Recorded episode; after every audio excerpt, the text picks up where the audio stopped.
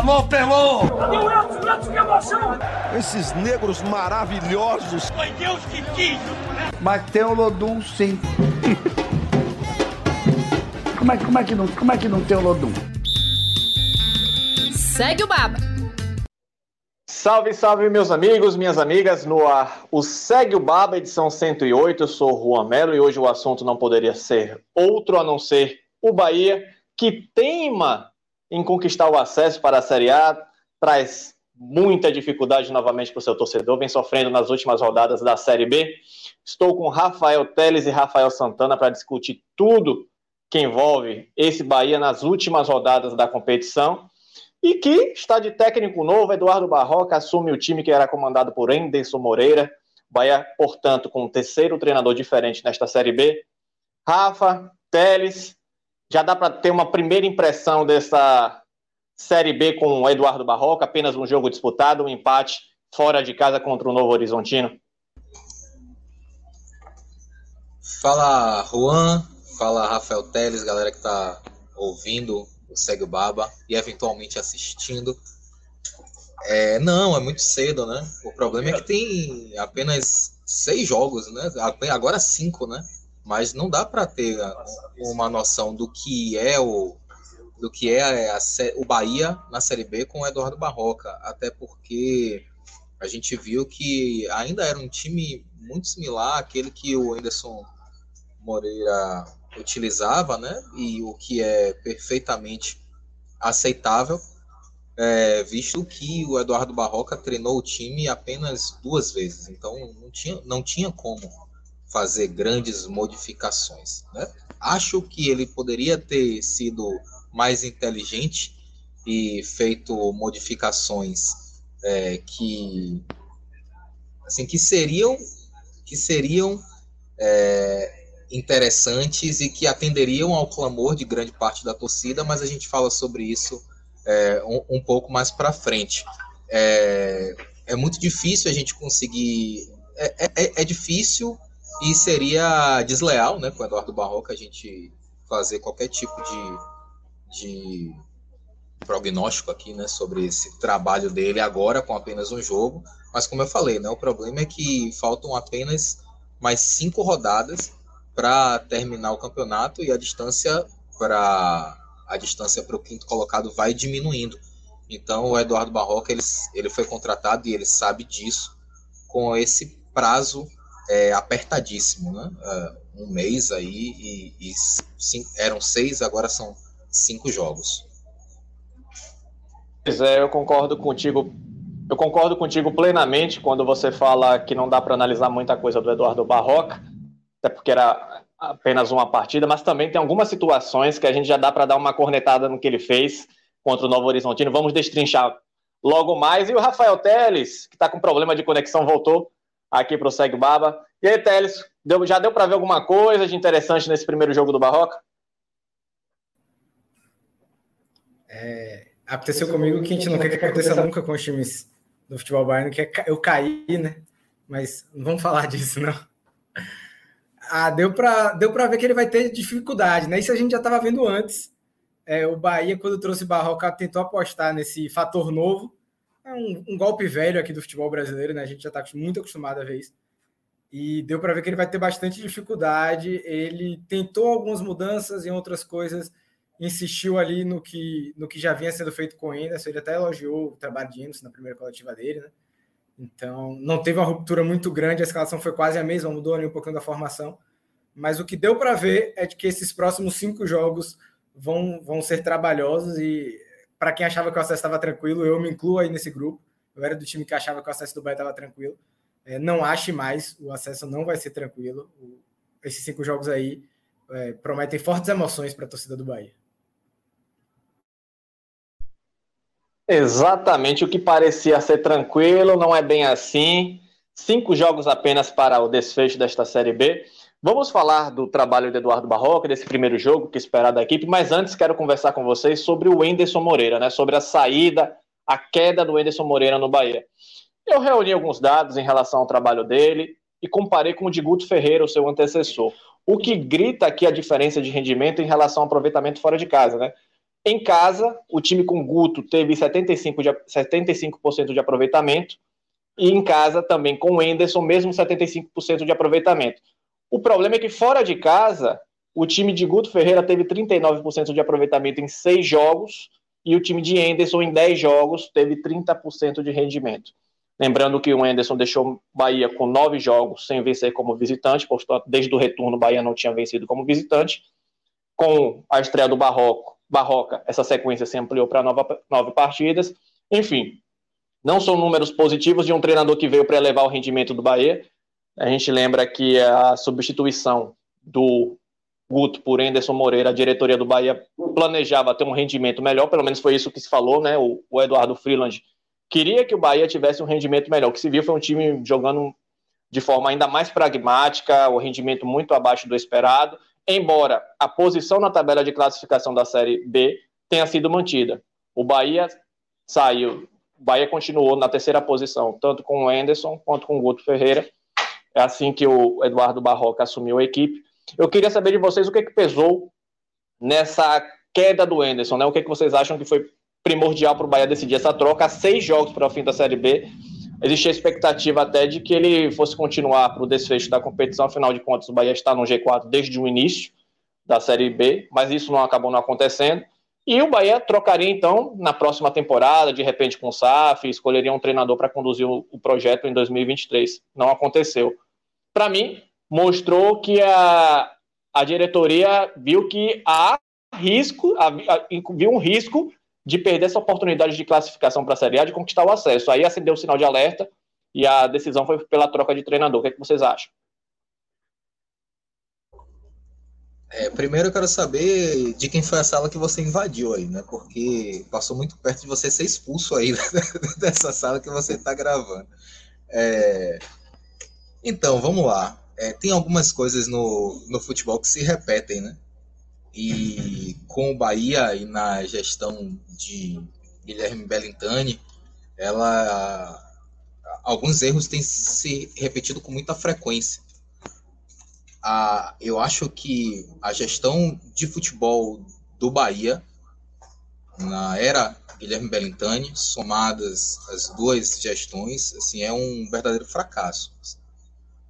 E quando o, o Enders foi demitido e, e eu estava lendo aqui o seu roteiro, me, me bateu uma curiosidade, porque eu lembro que ainda quando escrevia para o GE. Globo, né, este brioso site, é, quando toda vez que havia né, alguma, alguma demissão de treinador, eu tentava fazer um texto opinativo. Aí eu fui buscar aqui, é, fui buscar alguns títulos né, desse texto. Né? Na, na ocasião que o Bahia demitiu o Roger Machado, era o texto, o título era o seguinte, né?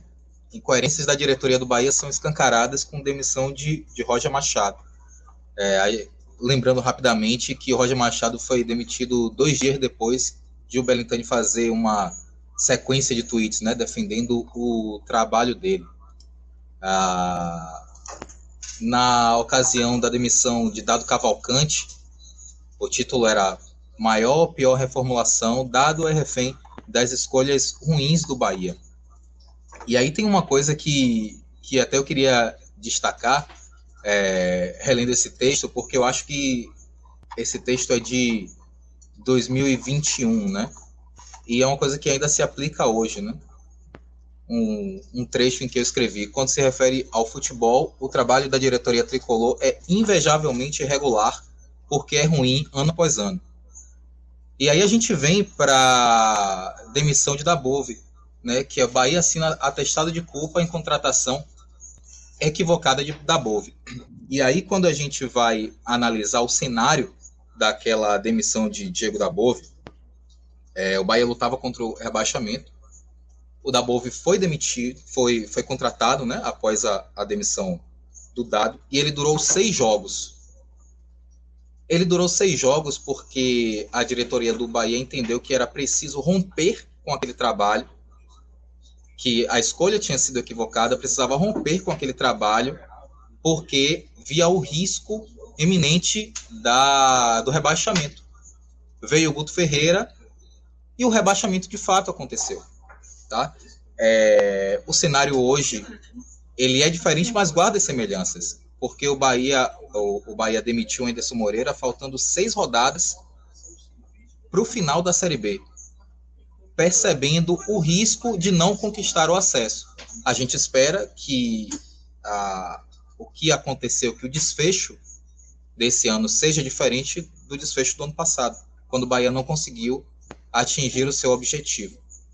É, e aí eu falo isso para dizer que é, é, é, muito é muito preocupante, né? Chega a ser surreal que um treinador seja demitido faltando seis rodadas para o final do campeonato, estando ali o tempo todo no, no G4. É, não vou entrar no mérito do desempenho do Bahia com o Anderson Moreira, que para mim era muito ruim, mas a questão é, faltam seis rodadas para o final da Série B. Então você apostar em um novo treinador para chegar, conhecer o elenco, colocar o seu método de trabalho, sua filosofia de jogo, é muito arriscado. É, a gente não sabe, a, não conhece as circunstâncias da demissão do Anderson Moreira, até porque nem o Guilherme Bellintani, nem o Freeland apareceram né, para explicar o que aconteceu. Como é comum em demissão de treinadores, né? Alguém aparece para assumir a culpa, né? parece que aquela chave do futebol está perdida, né? Alguém perdeu. Belintani passou para o Freeland, em algum momento essa chave aí está perdida e ninguém apareceu para assumir a, a paternidade da criança, né?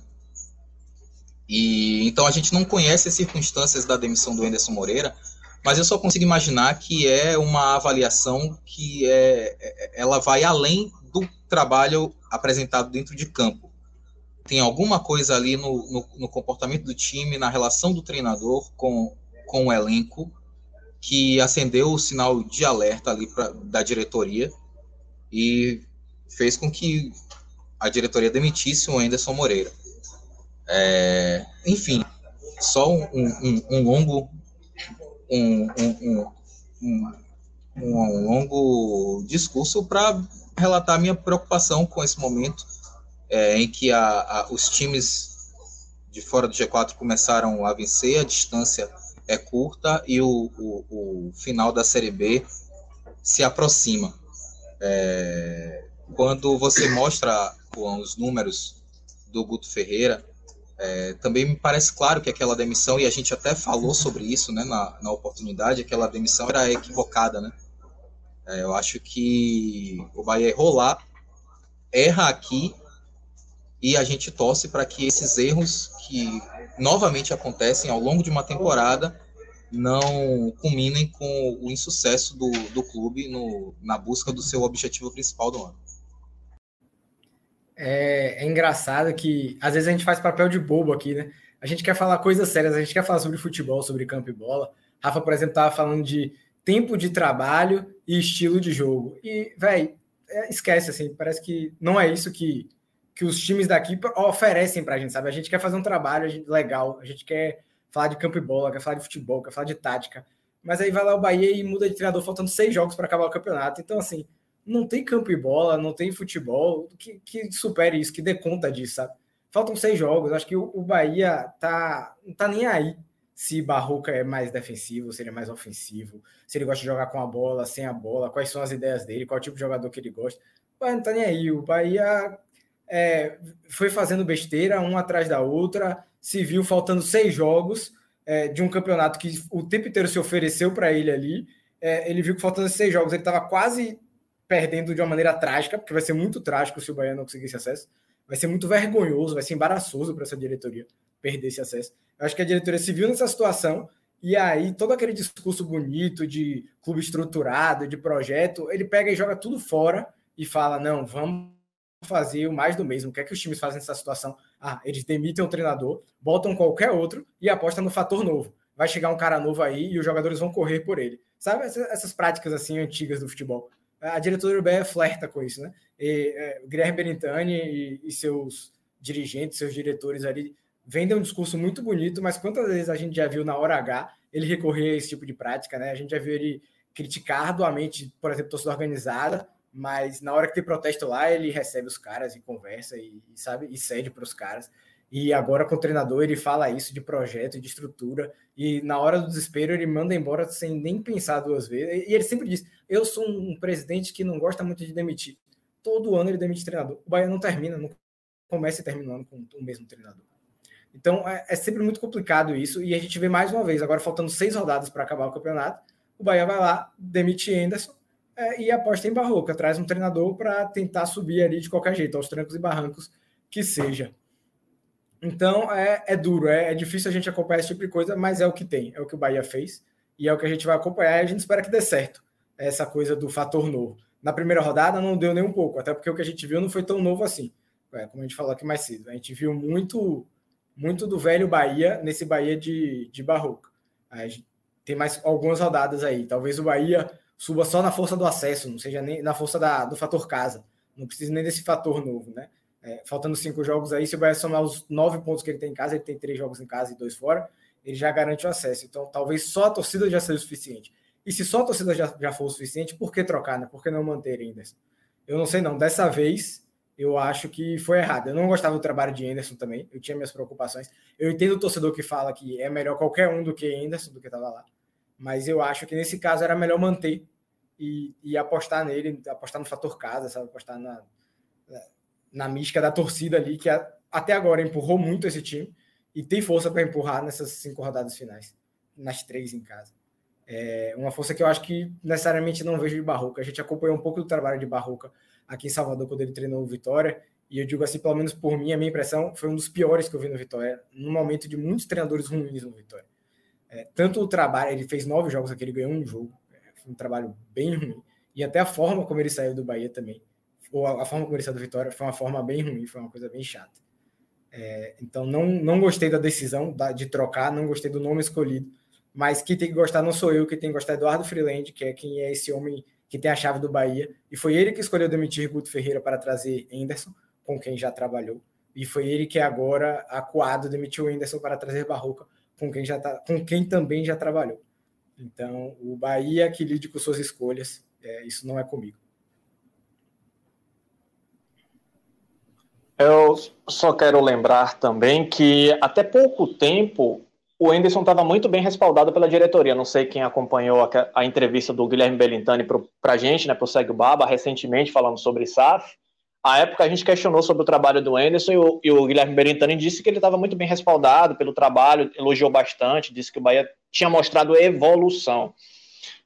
Desde o início, o trabalho de Enderson foi irregular, tanto quando conquistou o resultado e, sobretudo, na falta dele. O Bahia penou para ter uma partida regular do início ao fim nessa Série B, mesmo quando venceu. Então, assim, foi um trabalho difícil desde a sua origem. O, o Teles falou sobre essa, Rafael também, sobre essa questão da, da chave do departamento de futebol. Essa mensagem do Guilherme Belintani ficou muito marcada né, na entrevista que ele deu, mas ele também já deixou claro que a atuação dele segue como em outros anos, mesmo com o Eduardo Freeland. Então, assim, a responsabilidade é dividida, tá? Não vamos colocar toda a culpa nessas contratações, nessas escolhas equivocadas no Eduardo Freeland, também ela passa pelo Guilherme Benintani, que tem responsabilidade. A, a, diretoria de futebol, é claro que fica a cargo do, do Freeland, mas o Guilherme Belintani, enquanto presidente, também tem atuação importante. Sobre o Barroca, Teles comentou um pouco do trabalho dele no Vitória. Eu peguei aqui os números rapidamente da, dos últimos trabalhos dele pelo Vitória, Botafogo, Atlético Goianiense e Havaí. No Havaí, teve 33% de aproveitamento. No Atlético Goianiense, teve 43% de aproveitamento. No Botafogo, 11% de aproveitamento em apenas nove jogos. No Vitória, 11% de aproveitamento, ou 30% de aproveitamento, melhor dizendo, em nove jogos. No caso do Vitória, ele pediu para deixar o clube à época para justamente treinar o Botafogo, então deixou o Vitória ao longo da, da caminhada na Série B em 2021. O que me vem à cabeça também, não sei vocês, o Eduardo Barroca chega com esses números não tão favoráveis para treinar o Bahia evitar uma tragédia, como o Teles disse, de não conquistar o acesso, faltando seis, seis jogos, agora faltam cinco. Não é possível que no departamento de futebol do Bahia, na comissão técnica permanente, não haja um profissional capacitado para assumir o clube nessas últimas seis rodadas. o Bruno português, o Bruno Lopes, é membro dessa comissão técnica permanente, então o Bahia achou que o Bruno não teria essa capacidade ou essa condição de assumir o time nessa reta final. Eu acho que se é para você demitir o Anderson Moreira para colocar o Eduardo Barroca para implementar a filosofia dele de trabalho em seis jogos, era melhor ter deixado alguém aqui. A menos que essas pessoas que estejam aqui não sejam capacitadas para esse desafio. E é essa, ao meu ver, é essa observação que a diretoria do Bahia faz. Não, a melhor opção para esse momento seria o Eduardo Barroca, mesmo com tão pouco tempo. Eu queria saber a avaliação de vocês sobre essa troca mesmo, sobre o que vocês esperam para o Bahia com Barroca, o que, é que vocês acharam dessa estreia, que não teve de fato também muitas mudanças em relação ao que Anderson vinha fazendo, afinal de contas foram só dois treinos até o jogo contra o Novo Horizontino. É, eu acho que a, diretoria do Bahia não faria isso, né? De demitir o Anderson e efetivar um auxiliar, porque veja, quando você faz isso e se por um acaso o objetivo principal lhe escapa das mãos, a responsabilidade é toda sua. E a diretoria do Bahia não vai assumir essa responsabilidade toda sozinha. Quando ele contrata o Barroca, a, a, a, a, a maior parte, a maior parcela de culpa ainda vai ser da diretoria mas dá para você dividir um pouquinho. Como no rebaixamento do ano passado, em que ficou assim muito nítido que a maior culpada era a diretoria, mas dava para empurrar um pouquinho para Anderson também, ou para Guto Ferreira também. Né? Então o Bahia não vai assumir essa responsabilidade de demitir o, o, o treinador para colocar o auxiliar. Sobre a chegada do, do Barroca, é, assim, não me agrada porque é, nada contra o Barroca, mas não me agrada porque assim os números falam por si só. Né? E esses números que você trouxe, Juan, são muito, muito preocupantes.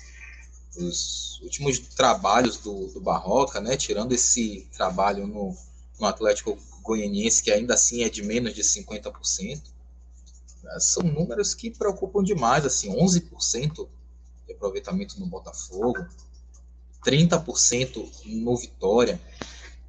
E é louco como é o futebol, né? Porque a, a, no ano passado o Barroca estava aqui no Vitória tentando evitar o rebaixamento de um clube que estava em frangalhos, né? Agora o Barroca chega para conduzir ao acesso um time que passou o campeonato todo dentro do G4.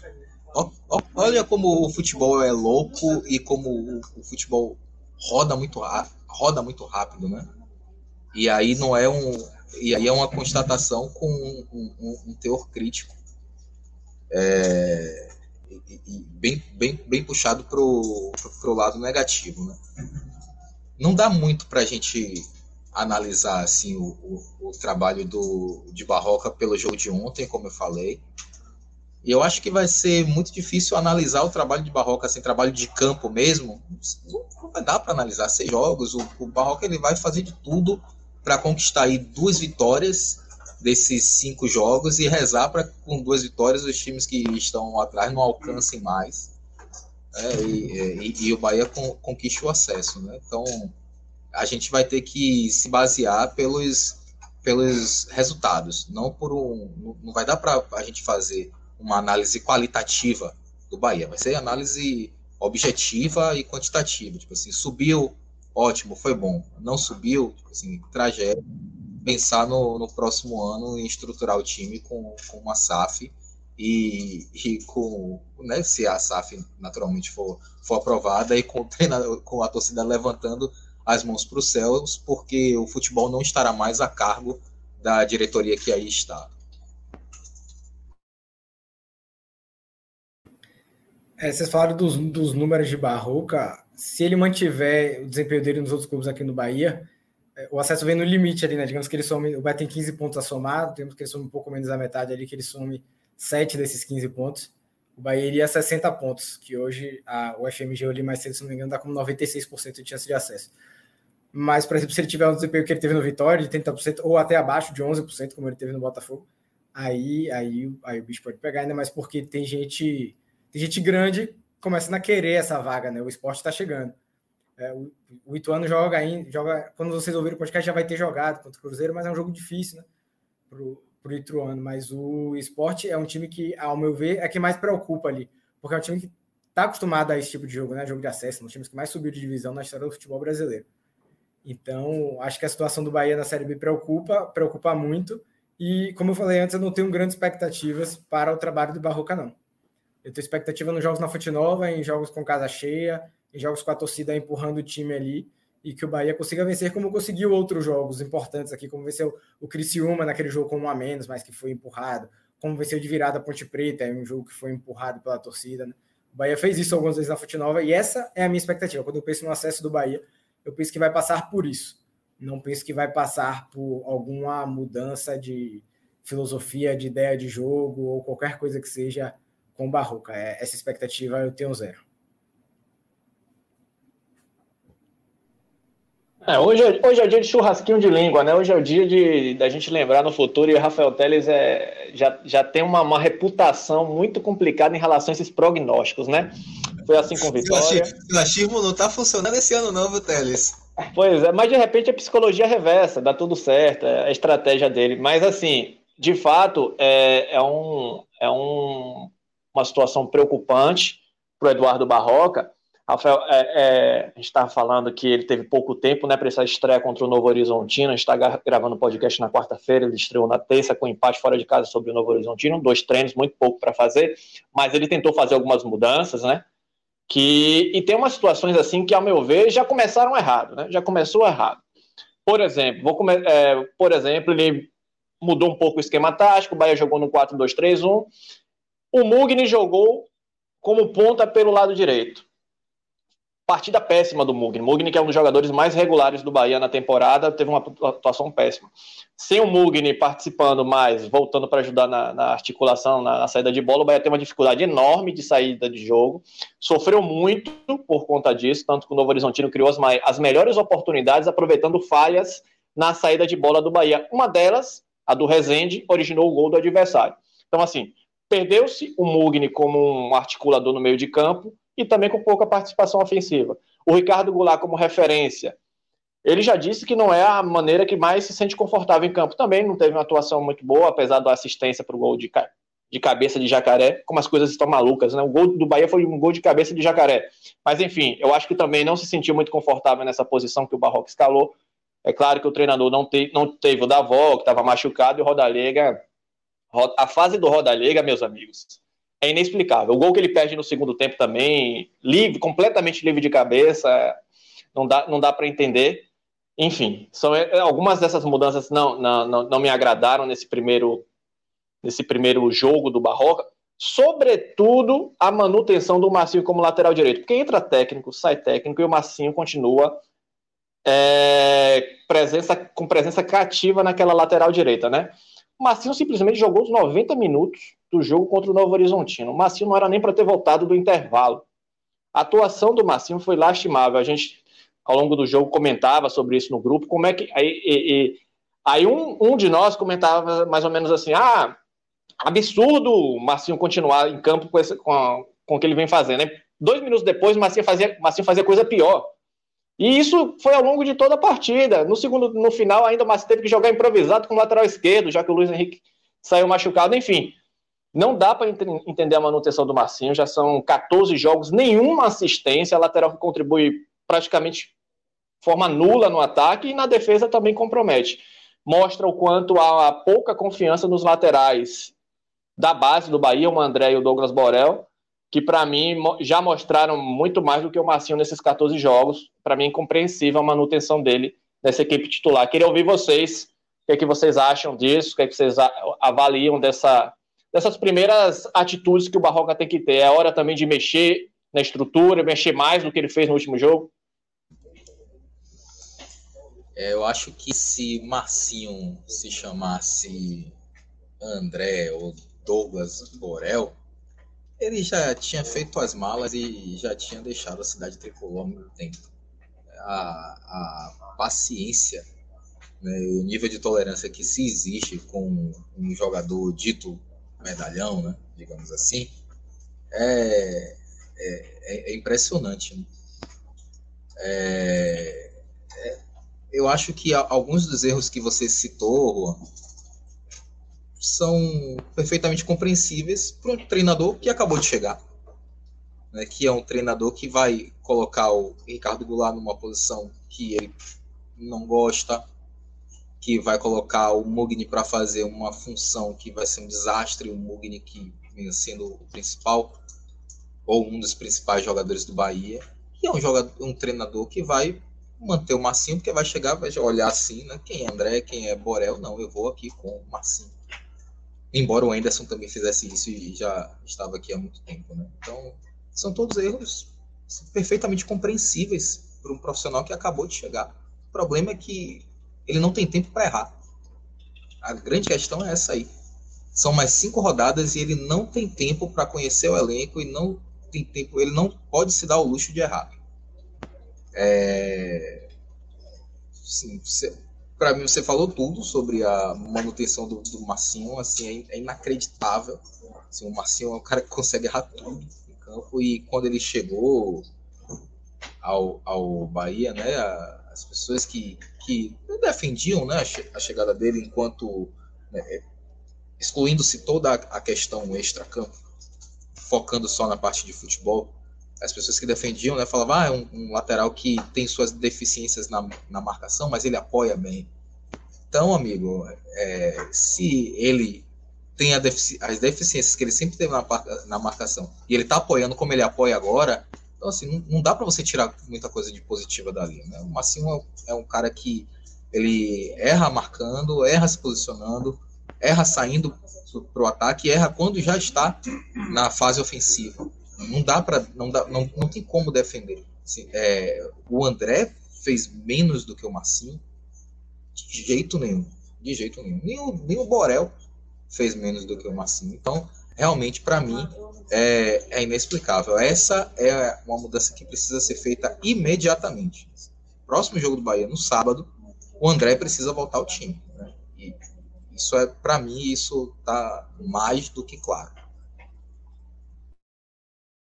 É, acho que vocês já resumiram bastante aí do que eu penso também em relação ao que deu de errado nessa estreia de, do Barroca. É, só em relação a Marcinho, eu acho que vocês falaram muito, é inexplicável, não faz sentido, eu também acho. E acho que a única coisa que explica isso é o famoso QI, né? Que a gente chama aqui, que é o quem indica. Eu acho que Borel e, e André não tem esse QI que Marcinho teve. Acho que Marcinho foi contratado pelo Bahia bancado pelo diretor de futebol, foi apresentado pelo diretor de futebol, quem defendeu, quem disse que trabalhou com ele, que conhece o caráter dele e tudo mais. E eu não consigo pensar em outra alternativa que mantenha Marcinho até hoje no time, no time titular do Bahia, que não seja também o QI do diretor de futebol do Bahia. É, eu acho que é. Até porque o diretor de futebol do Bahia também não só trouxe Marcinho, com quem ele tinha relação, como trouxe os, os últimos dois treinadores do Bahia, com quem ele também tinha relação. Então acho que é uma conversa que fica mais fácil de se fazer. É, acho que foi assim com o Anderson, né? Com dois, três, três jogos depois que o Marcinho chegou, ele assumiu a titularidade. E assim ficou. É, seguidas atuações ruins, ele permaneceu titular do Bahia sempre. É, Marcinho me fugiu a partida agora é, ele deu 18 passes errados em um jogo do Bahia. Foi o recorde de passes errados de um mesmo jogador na Série B inteira do Campeonato Brasileiro. É, esse recorde pertence a Marcinho. Foi o grande feito dele pelo Bahia até agora. É esse. É, então, sim. É, ah, vocês pegam muito no pé de Marcinho. É, sim, eu pego muito no pé de Marcinho. É, quando ele começar a jogar bem e justificar a contratação, aí eu paro de pegar no pé dele. Mas enquanto ele não jogar bem, enquanto ele não mostrar por que ele está no time titular do Bahia, eu vou continuar achando que ele está no time titular do Bahia, porque ele é apadrinhado ali dentro do time do Bahia. Até que ele mostre diferente dentro de campo, não tem como pensar diferente também. Massinho, eu acho que é a única, a única unanimidade nesse elenco do Bahia, né? Em relação aos comentários, né? Ninguém aprova a atuação dele, a não ser os, tre os treinadores, a não ser o Eduardo Freeland, porque de comentários assim eu não vejo ninguém elogiando o que o Massinho vem apresentando. E só para respaldar o que a gente está falando em números, que é importante, Marcinho tem 11 jogos pelo Bahia, 9 como titular, 39% de aproveitamento o time teve com ele em campo. Douglas Borel teve 15 jogos com o Bahia, estou falando só de jogos na Série B, 13 como titular, teve 62% de aproveitamento o Bahia com ele em campo. Lembrando que Douglas Borel já deu triunfo para o Bahia, né? Aquele gol contra o Náutico, que ele foi expulso depois também. não facilitou a vida, mas já deu, já deu, ajudou com três pontos fundamentais para o Bahia na competição. André, 16 jogos, 10 como titular, o Bahia teve 46% de aproveitamento com ele em campo. Então, os próprios números mostram que não há grandes evoluções, muito pelo contrário, com o Massinho em campo. Lembrando também, o Bahia tem cinco partidas finais nesta Série B, três dentro de casa contra Brusque, Vila Nova e Guarani, sai para enfrentar o Grêmio e o CRB. Acho que se vencer, acho não, tenho certeza que se vencer esses três jogos em casa, conquista o acesso e que a torcida do Bahia vai fazer a sua parte para tentar completar essa falta de, de, de, competência mesmo da equipe. Né? A torcida do Bahia vai abraçar o time e vai carregar rumo ao acesso, porque é a única solução para o que o Bahia vem apresentando. Meus amigos, vamos encerrando esta edição do Segue o Baba. Esperamos que o Bahia passe a fazer sua parte. O Barroca estreia neste sábado na Arena Fonte Nova pelo Bahia, partida contra o Brusque. E esperamos que seja um, para ele um primeiro resultado positivo de outros e que esta série B volte a ficar mais tranquila nessa reta final para o tricolor que conquiste o quanto antes o acesso. Valeu, meus amigos. Um abraço.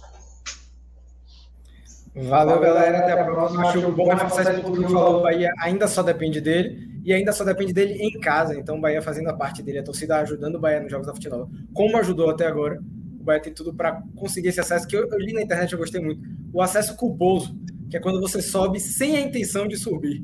Acho que esse é o caso do Bahia nesse ano, mas tomara que ele consiga. Perfeita mensagem, Rafael Teles. Até a próxima, meus amigos. Segue o Baba toda sexta-feira no seu agregador de podcast favorito. Gostou? Curti, curte lá e confere toda sexta-feira. Um abraço.